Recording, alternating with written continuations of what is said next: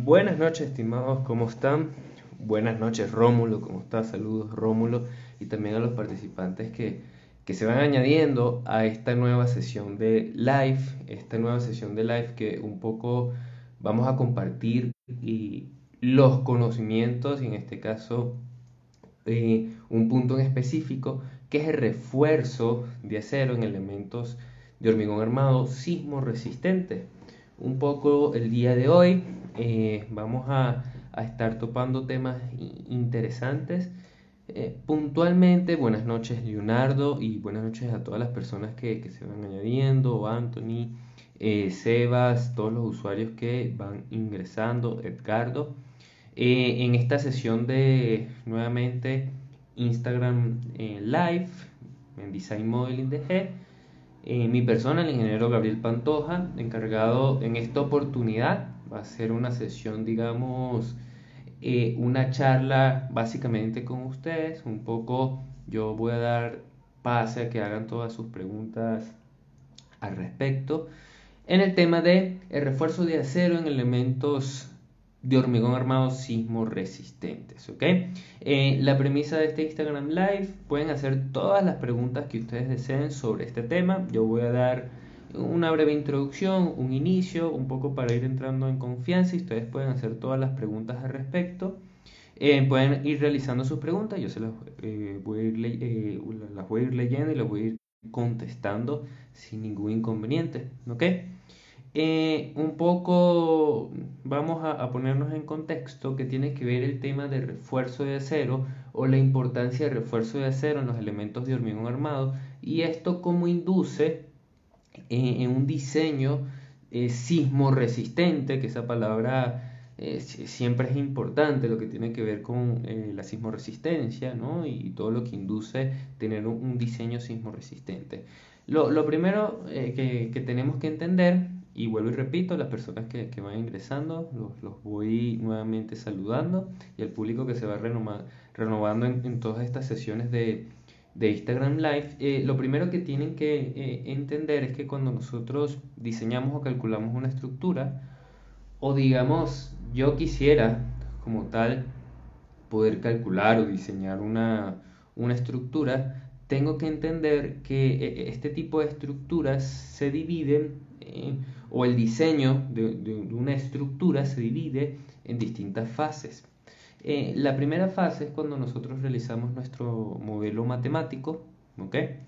Eh, un poco para no hablar con tanto tecnicismo, tecnicismo perdón, eh, el modelo matemático viene siendo en estos programas de cálculo, famosos programas de cálculo, ingeniería civil, ingeniería estructural, de la marca CSI, el famoso SAP 2000, el famoso ITAPS, el famoso el robot que tenemos en la marca de, de Autodesk, eh, StatPro, eh, cualquiera de estos programas de cálculo, nosotros modelamos y es lo que eh, se termina visualizando ¿no? en el 3D nuestra estructura eh, como tal, mientras voy saludando a, las nuevas personas que van ingresando.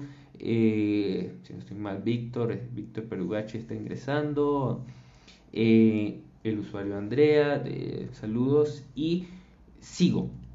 Entonces, uno de los aspectos fundamentales es que una vez que nosotros tenemos nuestro modelo matemático, es decir, que tenemos nuestro modelo, eso, que este modelo que se ve eh, estilizado, digamos, de cierta manera bonito para nosotros cuando calculamos una, una estructura y procedemos a aplicar lo que vienen a ser las cargas gravitatorias y lo que vienen a ser luego las cargas accidentales, que es la carga, por ejemplo, sísmica a través de un espectro de respuesta. Es decir, una vez que nosotros tenemos el modelo completo de una estructura, columnas, vigas, eh, losas, muros, toda la distribución estructural, es decir, todo lo que componen los elementos estructurales, eh, debemos entender que viene una fase muy, pero muy importante. Y esta fase es el título de este Instagram Live del día de hoy, que es el detallado de refuerzo de acero en los elementos de hormigón armado. E, es muy importante entender lo siguiente. De, nada nos sirve cuando nosotros calculamos una, al momento de calcular una estructura que hacemos los chequeos por sismoresistencia, a través de un análisis modal, a través de un análisis modal espectral, tenemos todos los comportamientos de los modos de vibrar, etcétera, etcétera. Pero todo esto de nada nos sirve si no aplicamos un correcto criterio al momento de tallar el refuerzo de acero. ¿Qué significa? Y eh, antes de, ingresar a esta fase pueden ir realizando todas las preguntas que ustedes deseen. Yo las leo, yo las contesto con toda la calma del mundo, un poquito para que sea interactivo. Eh, y no, no solo sea una ponencia de mi persona. Cuando nosotros ingresamos en esta fase, que viene a ser el detallado de refuerzo de acero los elementos de hormigón armado, tenemos que entender es eh, varias premisas. Una de ellas es cómo yo debo distribuir el acero, qué tipos de refuerzos de acero me, voy a encontrar y cómo calcular y diseñar este refuerzo de acero. Entendamos que el comportamiento del, material hormigón, que viene a ser hormigón concreto, eh, por sí no tiene la capacidad o no tiene la utilidad necesaria para resistir los esfuerzos principalmente en flexión o tracción. Por ello es que nosotros disponemos a lo que viene a ser el refuerzo de, acero. Entonces, eh, el refuerzo de acero aumenta la utilidad y la capacidad o resistencia nominal de mis elementos estructurales. Ya sean las columnas, ya sean las vigas, ya sean las losas, ya sean los, muros, etcétera, etcétera, aumenta la capacidad de resistencia de utilidad a estos esfuerzos a, tracción. Y por eso es que es hormigón armado, es el hormigón per se, es decir, el material hormigón, más el refuerzo de acero. Este refuerzo de acero, para que se entienda un poquito la, el modismo que estamos hablando, la nomenclatura, vienen a ser las varillas, las varillas, fierros, cabillas que uno puede visualizar eh, cuando se está armando el esqueleto de la estructura. Eh, eso es lo primero que debemos entender. Y lo segundo que debemos entender es que existen principalmente dos tipos de, acero, el acero longitudinal y el acero transversal. El acero longitudinal, que seguramente ustedes al momento de una construcción lo habrán visto, por ejemplo, eh, lo que vienen a ser las, las columnas, ¿no? el armado de, de, una columna, van a ver un acero completamente vertical, ¿no? continuo, desde que, nace desde la fundación, que nace desde la excavación y que es continuo hasta los últimos niveles de la estructura en el caso de la columna. Este acero longitudinal, ya en el caso de columnas, ya en el caso de, vigas, ya en el caso de losas, de muros, etcétera, etcétera, este acero longitudinal, digamos un poco en el caso de columnas y acero longitudinal o vertical, si lo queremos ver de cierta forma, porque no todas las columnas terminan siendo verticales, me va a dar una capacidad mayor a mi elemento columna, pero tengo que entender dónde se genera esta capacidad y en qué tipo de diseño se genera esta capacidad.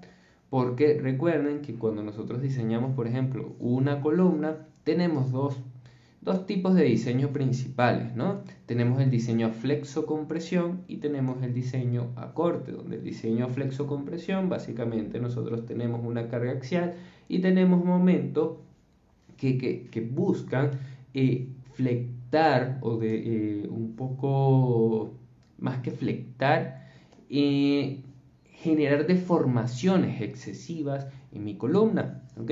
Entonces, cuando yo hago un diseño flexo-compresión, tengo que entender, ah, yo estoy aplicando un diseño a flexo-compresión, entonces en este diseño a flexo-compresión yo debo distribuir este acero longitudinal. Entonces, cuando yo distribuyo mi acero longitudinal, yo tengo que entender que existen varios parámetros. Uno de ellos son, son perdón, los números de varillas, cabillas, fierros, según el modismo que ustedes trabajen en, en la localidad de su localidad de Latinoamérica y eh, qué diámetro y qué área de acero longitudinal yo le voy a proporcionar a este elemento que viene a ser la columna. Ahorita me, un poquito me, me, paré en la parte de, de, de las columnas, pero hablando del acero longitudinal, ¿no? Explayando un poco lo que es el acero longitudinal. Entonces, cuando yo tengo este acero longitudinal, yo tengo que definir principalmente,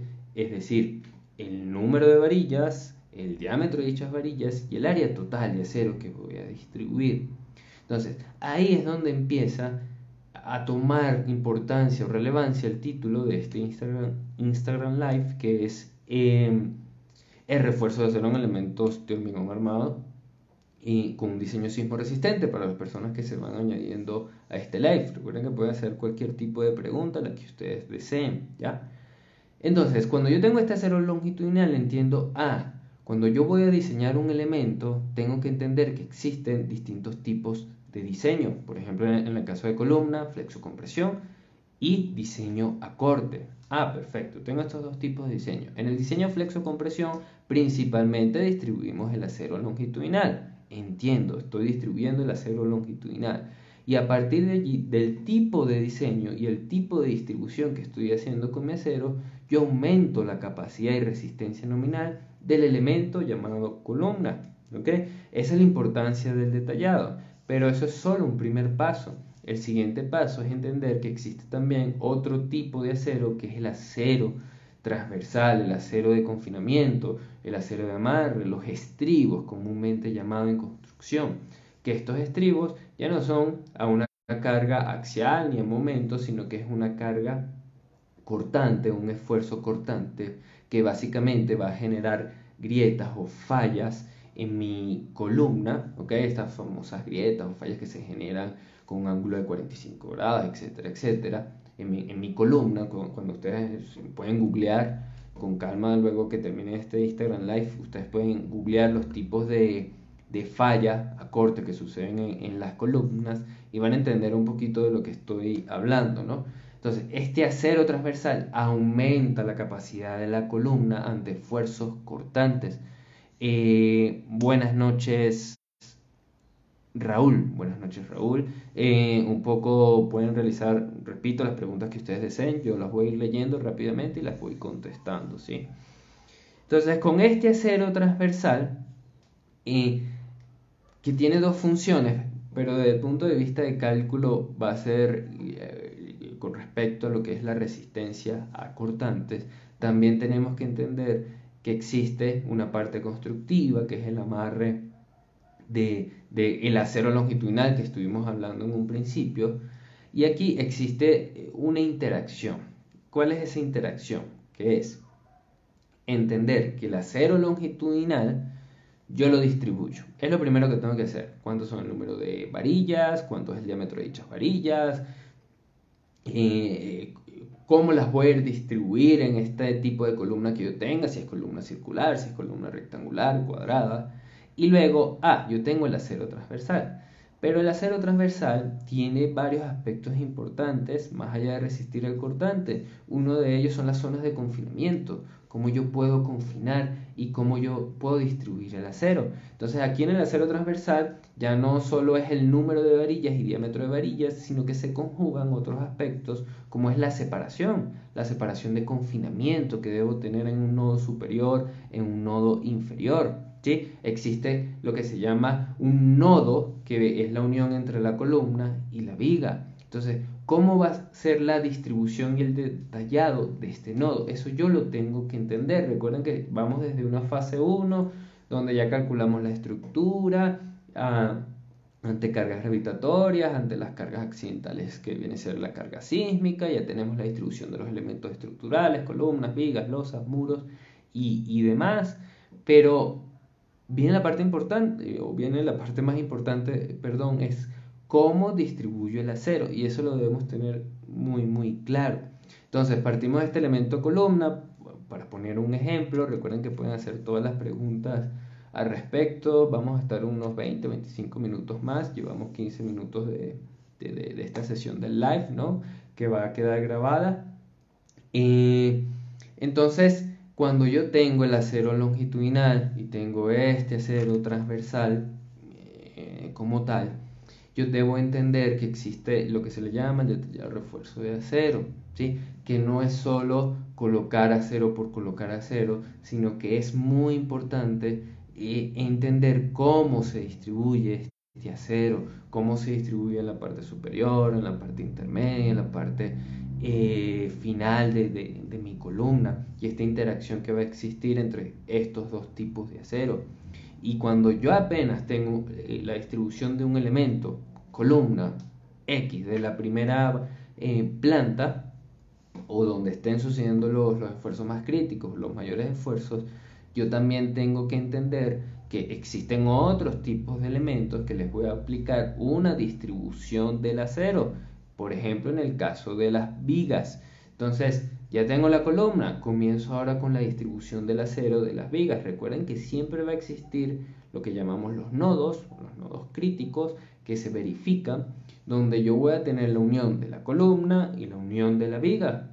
Columna lo vamos a tomar como un elemento vertical, viga lo vamos a tomar como un elemento horizontal, que no siempre es así, pero bueno, esto ya será cuestión de otro Instagram Live. Entonces, cuando ya yo procedo ahora a diseñar las vigas, volvemos un poquito al mismo concepto.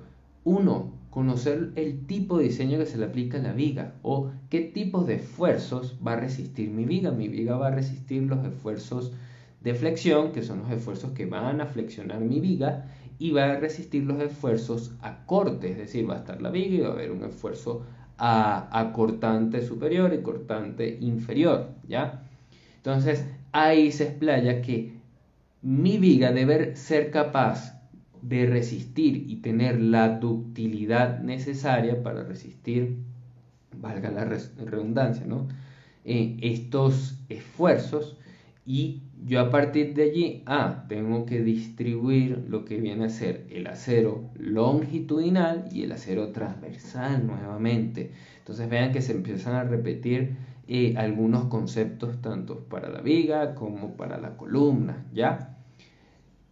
El acero longitudinal parte un poco del principio de, lo que vimos en la columna, pero con una salvedad, que aquí estamos diseñando flexión pura, ya no es un diseño flexo-compresión. Eh, rápidamente recuerden que pueden hacer todas las preguntas que ustedes deseen, ¿ok?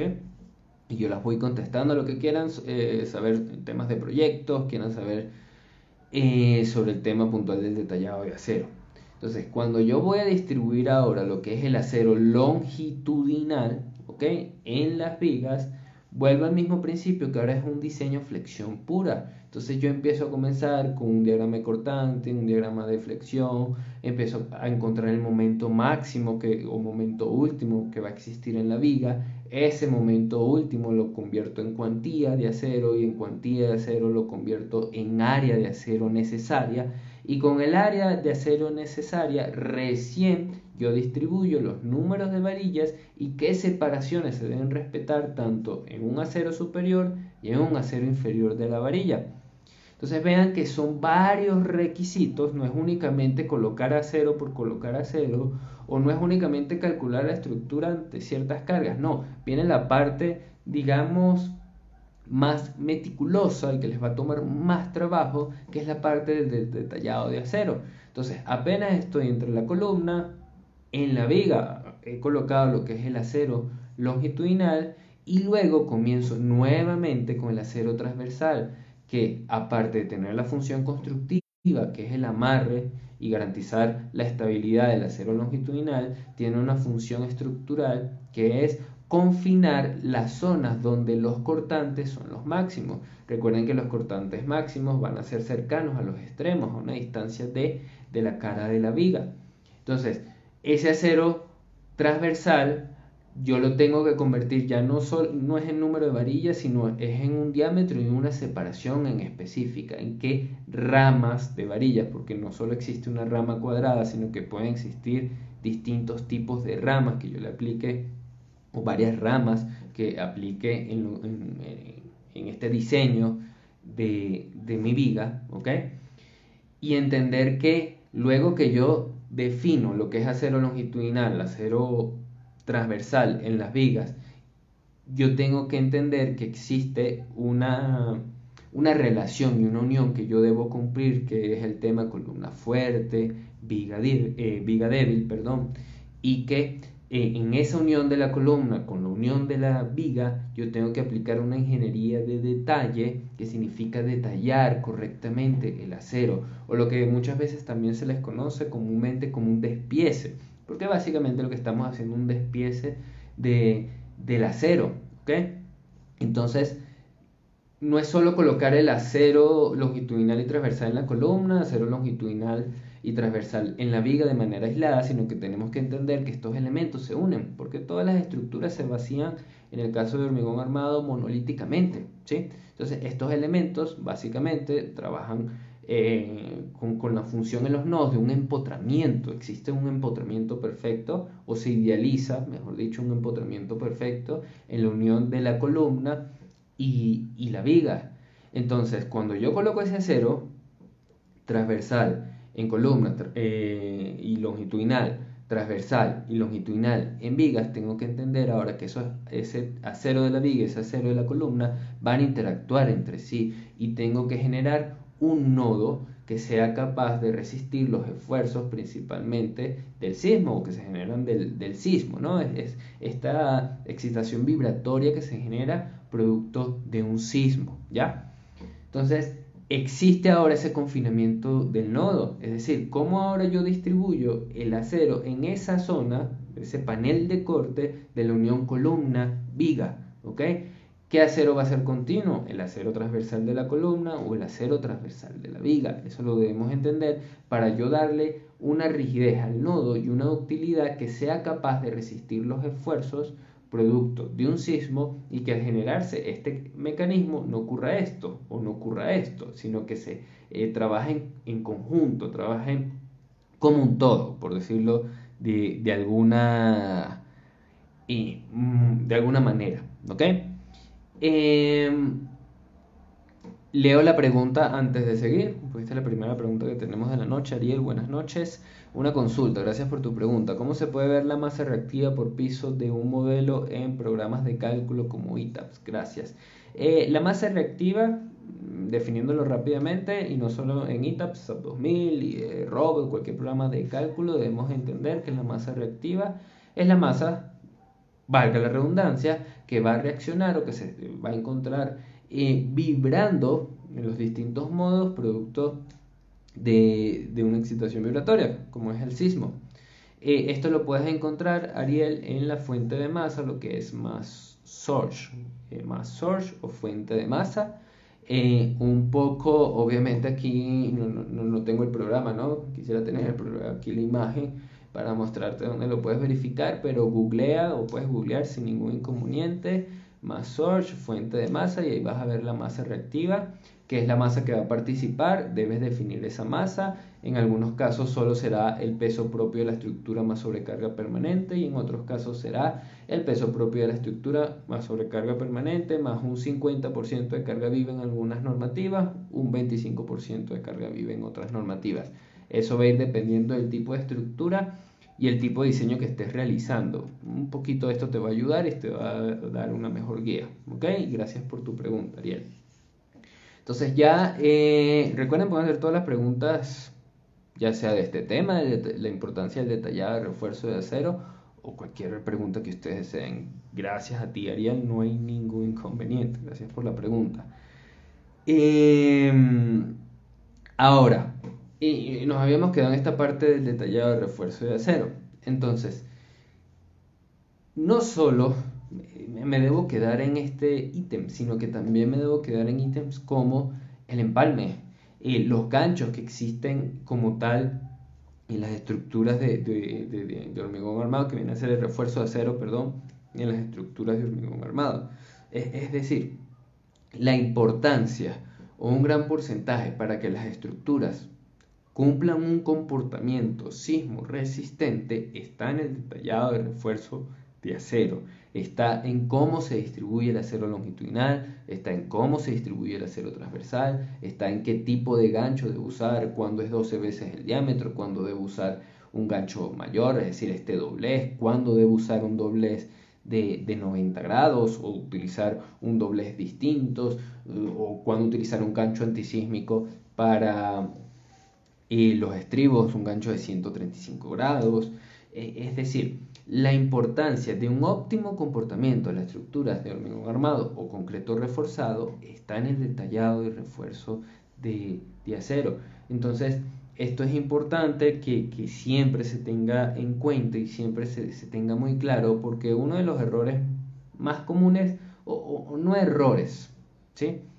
Eh, porque muchas veces inclusive lo que se hace es sobredimensionar, es decir, utilizar más acero de lo que es necesario, pero un poco uno de, de las fallas, por decirlo de alguna manera, está en no detallar el acero correctamente.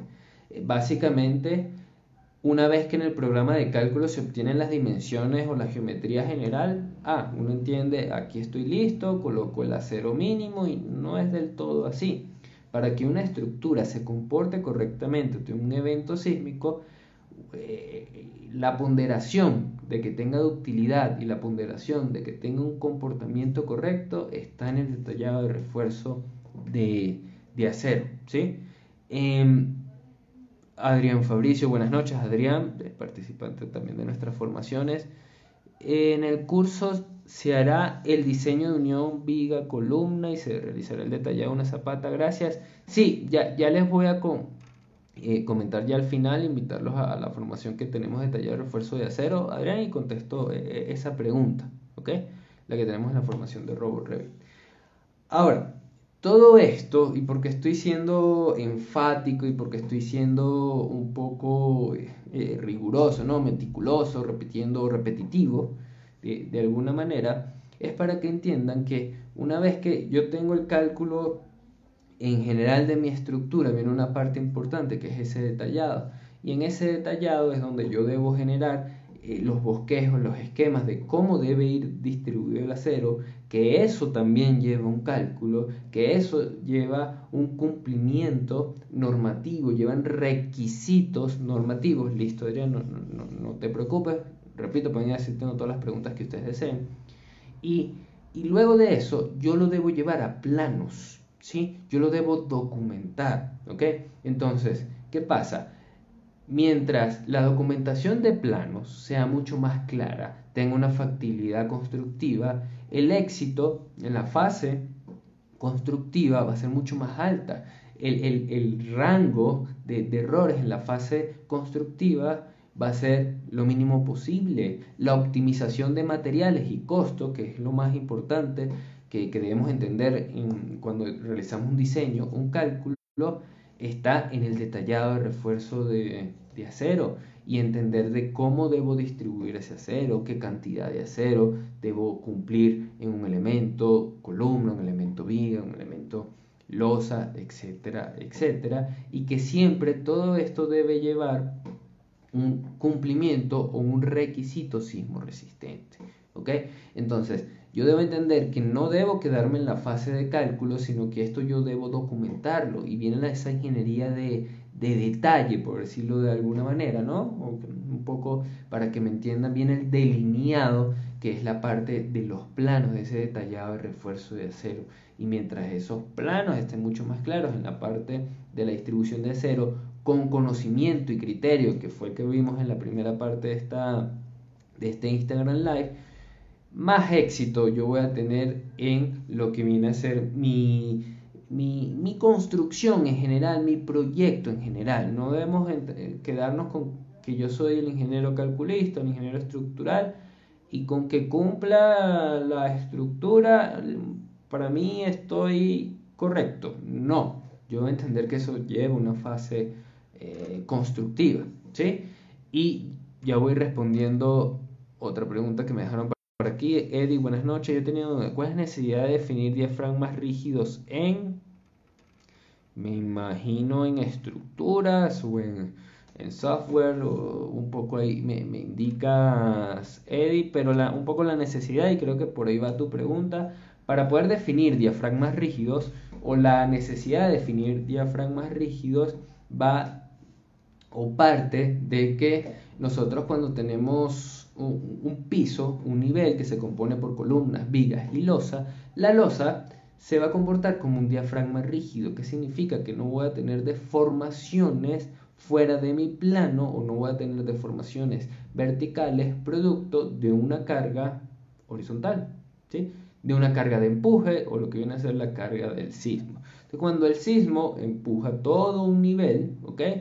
La losa se va a comportar como un diafragma rígido de tal manera que todo se desplace como un conjunto, ¿sí? O ese es el concepto o la idea. ¿Para qué? Para no tener deformaciones diferenciales y para poder luego chequear derivas entre piso y controlar los desplazamientos. Esa es la necesidad de poder generar un diafragma rígido. Ahora, no todas las losas son diafragmas rígidos y no todos los elementos son, y llámese losas, son diafragmas rígidos. Deben cumplir ciertos requisitos como su rigidez, como su posición, eh, como el tipo de material, etcétera, etcétera, etcétera pero básicamente esa es la necesidad para que nosotros podamos definir un elemento como diafragma rígido. Ahora, volviendo a retomar el tema, ya en la última parte de este Instagram Live y, contestando la pregunta de Adrián. Esta importancia, que ya creo que la he dejado claro, que es el detallado refuerzo de, de, acero en elementos de, de hormigón armado, lo vamos a llevar a la práctica con un proyecto real en nuestras formaciones. ¿okay? Eh, nos vamos a tomar el tiempo de unas 5 o 6 semanas para entender cómo se calcula, uno, que es lo importante, ¿sí? cómo se diseña y luego cómo se detalla estas tres etapas. Eso quiere decir que vamos a partir de una estructura y vamos a calcular todo lo que es los elementos columnas, vigas, zapatas, losas, muros. Y luego de calcular estos elementos, vamos a detallar, vamos a, realizar un bosquejo y luego ese bosquejo lo llevamos a plano para obtener una documentación exacta en cuanto a tiempos, eficiencia y sobre todo lo, que viene a ser el nivel de detalle. Recuerden que los planos tienen que tener un alto nivel de detalle.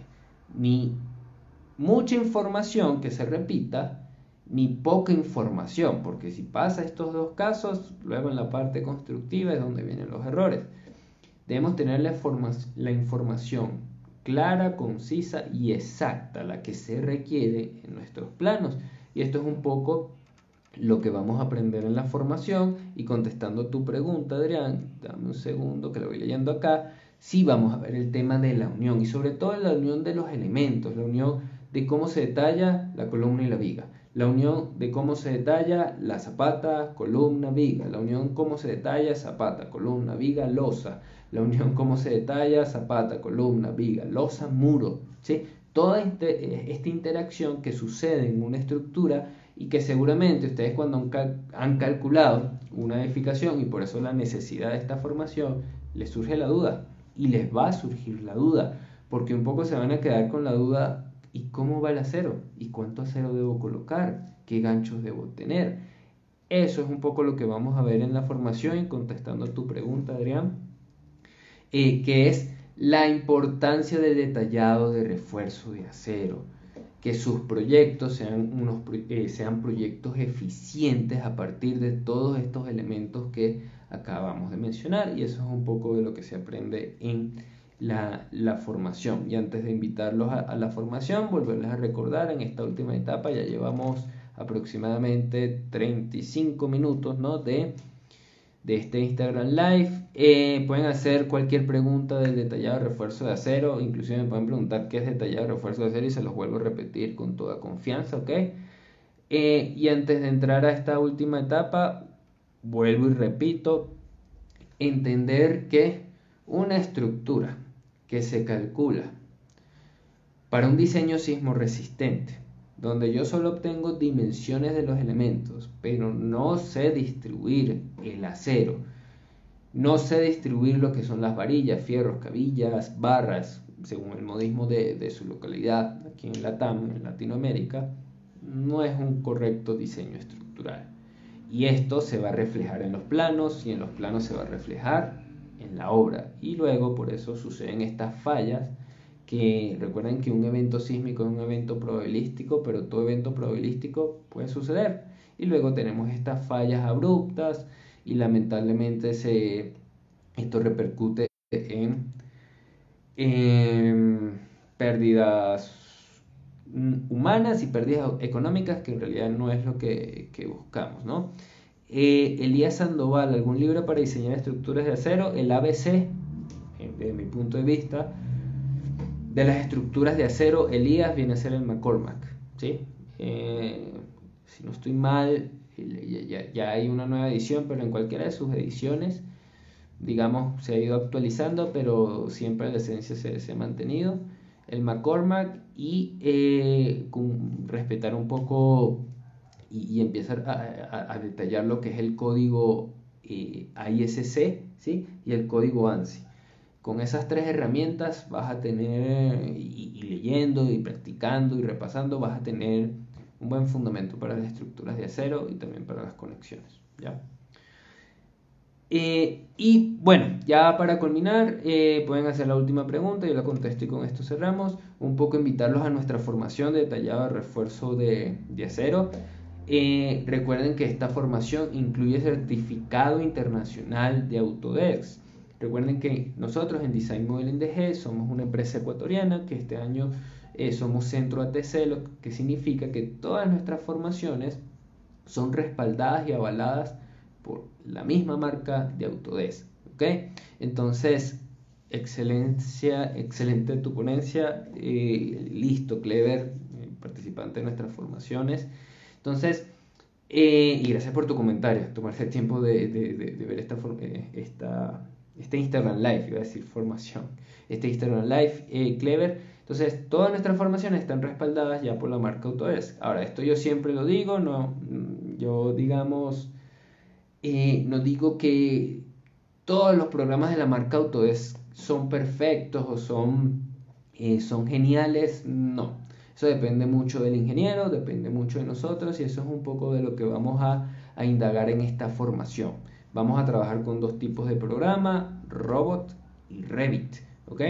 Y eh, un poco yo sé que existe ese escepticismo o miedo a, lo que es Robot o a lo que es Revit, pero vamos a, un poquito quitar esos o eliminar paradigmas para que ustedes puedan trabajar de la mejor manera en sus proyectos y con criterio. La idea es que no todos los proyectos son iguales, no todos los proyectos nos enfrentamos a, las a, los mismos problemas, no todos los proyectos tienen la misma solución, pero sí tienen el mismo criterio, eso no cambia. Entonces, ese criterio es el que queremos forjar y formar en estos Instagram Live y en la formación.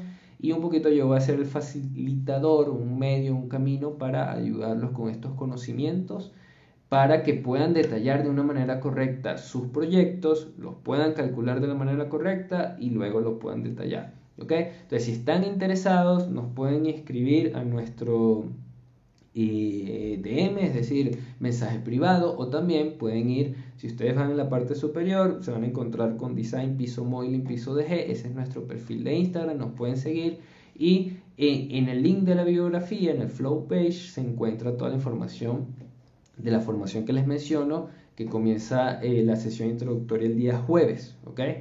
Eh, recuerden, es certificación internacional respaldada por Autodesk. Yo soy instructor certificado de la marca Autodesk, entonces un poco creo que ahí no, no, no queda duda de lo que van a aprender y un poco, vuelvo y explico, más que el manejo del programa, lo que me interesa es que ustedes tengan un buen criterio el criterio, y no solo para la parte estructural, sino para cualquier ámbito, ¿no? Eh, es esa capacidad que les va a permitir discernir cuando algo está mal, cuando algo está bien, y ese es el primer paso para darnos cuenta cuáles son las posibles soluciones, ¿ok? Entonces, eh, sigan atentos, nosotros seguiremos todas las semanas con las sesiones de Instagram Live, ya sea martes o ya sean jueves a las 7 de la noche. Nosotros siempre estamos promocionando. La otra semana tendremos otro tema con otro invitado, en esta ocasión me tocó a mí. Entonces, para que estén atentos y también para que ingresen, vuelvo y repito, nuestra formación.